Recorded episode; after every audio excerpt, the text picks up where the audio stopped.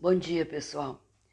Estou aqui lutando contra um resfriado, mas não queria deixar passar o comentário sobre a prova que a Fundação Getúlio Vargas aplicou ontem, domingo, para o, para o cargo de recenseador do IBGE. Foi uma prova de 10 questões, todas as questões de semântica, interpretação do texto, das palavras, do conteúdo apresentado. Interpretação, significação, é uma prova que exige foco, extrema atenção. É considerada uma prova fácil, desde que haja concentração, muita atenção.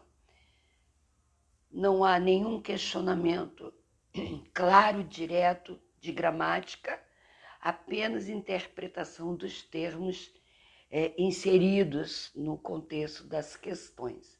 Ou seja, estamos indo bem.